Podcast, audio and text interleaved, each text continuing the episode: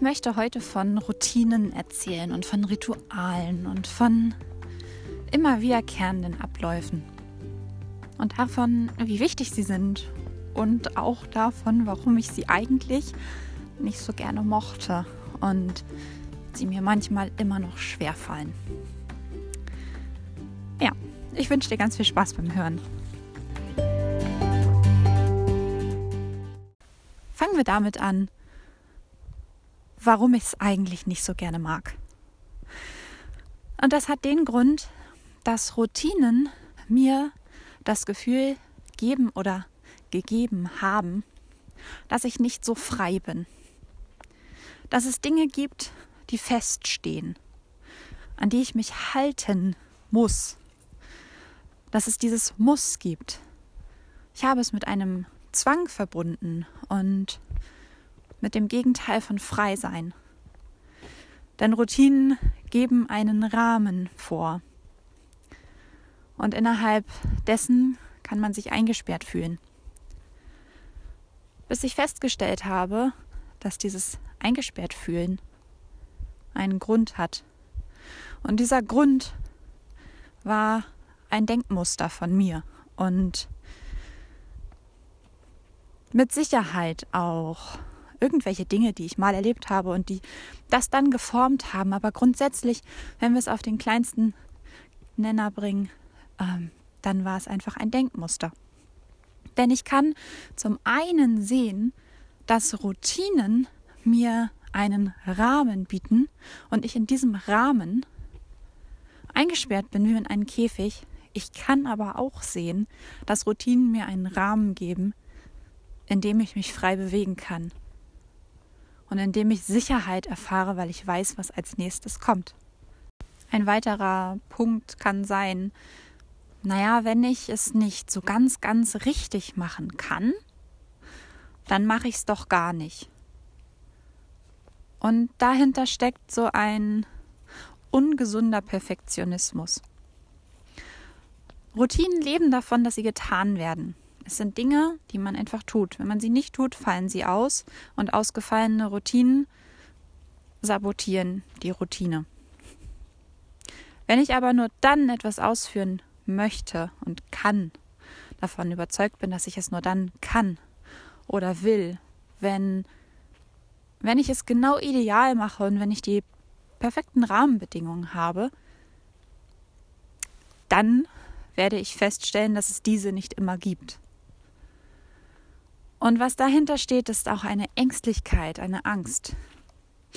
Genauso wie man Angst vor den eben genannten Rahmen hat, die man sich geben kann, weil man Angst hat, seine Freiheit zu verlieren, kann man Angst davor haben, etwas zu tun und es nicht richtig zu machen. Hier möchte ich den Bogen spannen zu meiner heutigen Podcast-Folge,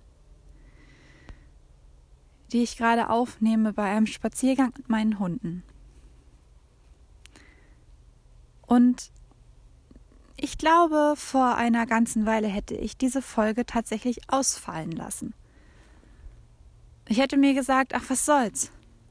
Und ob sie jetzt am Donnerstag noch hochgeladen wird und fertig wird oder halt nicht.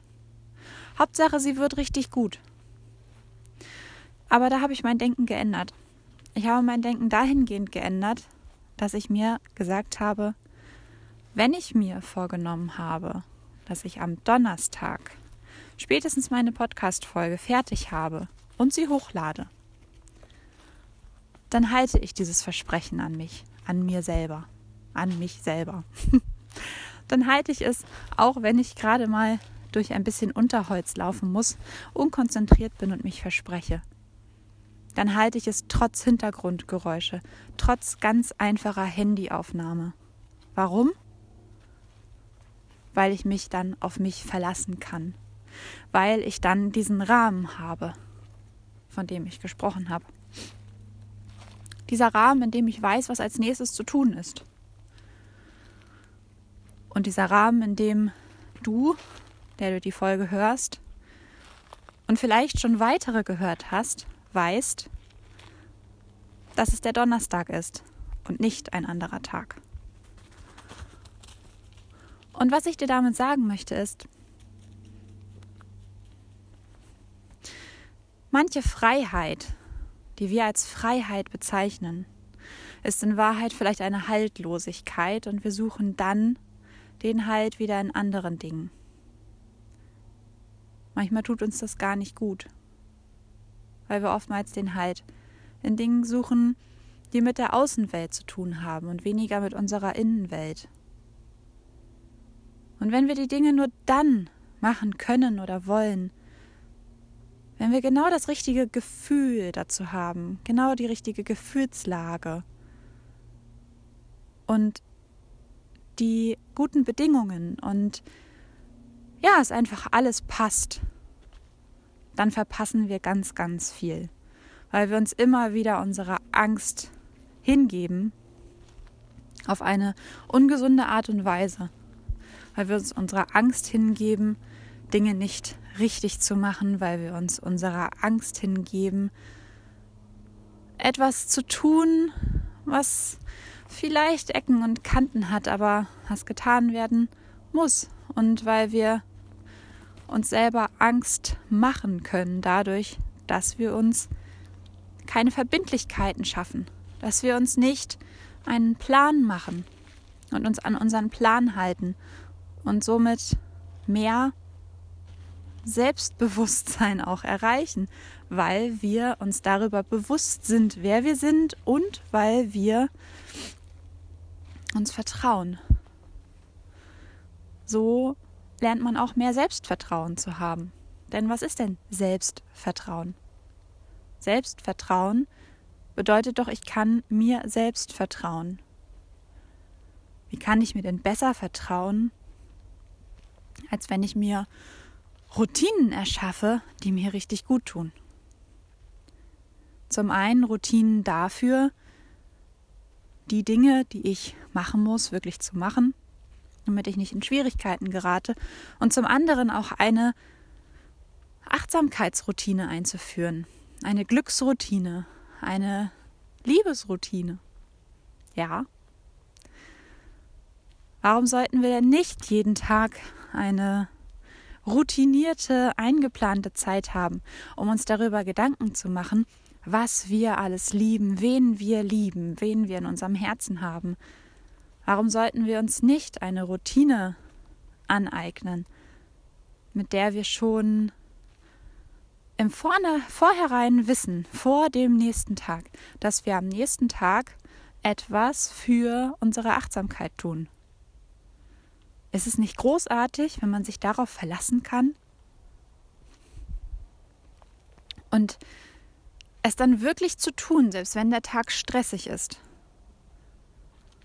Und eine Yoga-Einheit zum Beispiel keinen Platz mehr findet, wenn eine lange Meditation keinen Platz mehr findet, wenn du keine Zeit hast, eine geführte Meditation zu machen, die eben eine Weile dauert. Und das so Dinge sind, die du vielleicht in deine Achtsamkeitsroutinen gerne reinholen würdest ja, dann gibt es immer noch andere Dinge.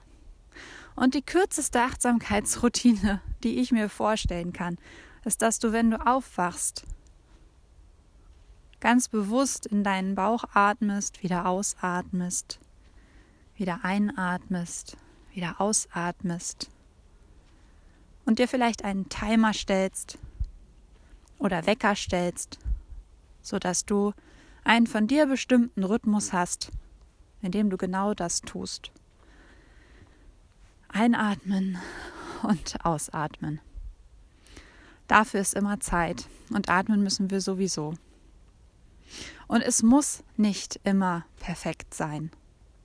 Aber wir sollten uns selbst vertrauen können, dass wir auch dann dafür sorgen, wenn es nicht perfekt sein kann. Oftmals brauchen wir es dann ganz, ganz besonders stark.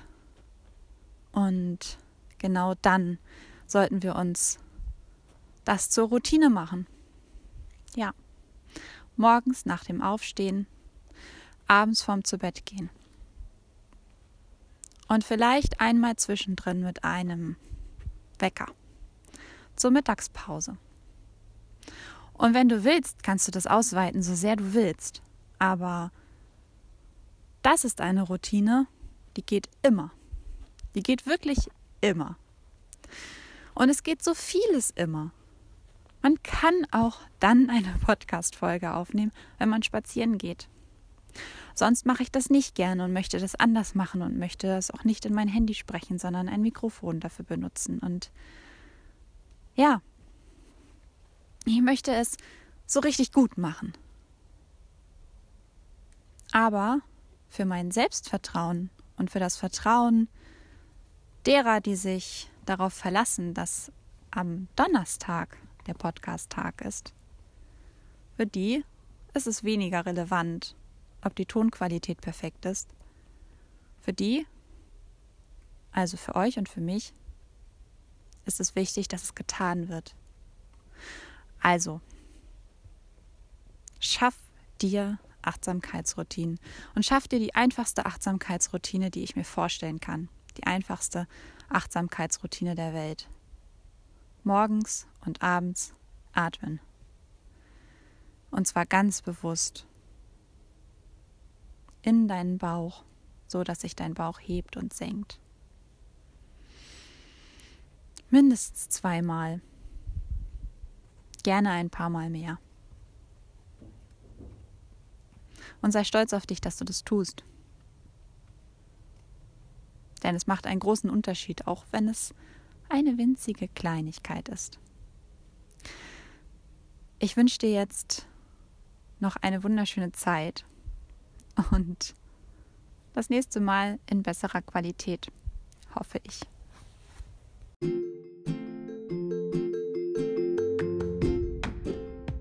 Das war eine kurze Folge von Unverschämt Achtsam. Ich hoffe, dass es dir gefallen hat. Du findest mich, falls du neu dazugekommen bist, bei Instagram, bei Facebook unter Jenny Sophie Kehler oder Unverschämt Achtsam. Du kannst mich da gerne anschreiben. Du kannst mir deine Fragen stellen. Du kannst schreiben, was du gerne mal hören würdest im Podcast. Du kannst mir gerne dein Feedback schreiben. Ja. Es wird auch wieder einen Beitrag dazu geben, wo du gerne einen Kommentar drunter schreiben kannst, wie es dir gefallen hat. Du kannst mich gerne für die schlechte Tonqualität ausschimpfen. Ist auch in Ordnung. Und ich wünsche dir jetzt einfach noch eine wundervolle Zeit und freue mich auf die nächste Folge und ähm, ja, sei in diesem Moment ganz da. Und die Momente aneinandergereiht ergeben dein Leben. Und es wäre schön, wenn du dabei bist. Und ich finde es wundervoll, dass du hier dabei bist. Tschüss, deine Jenny.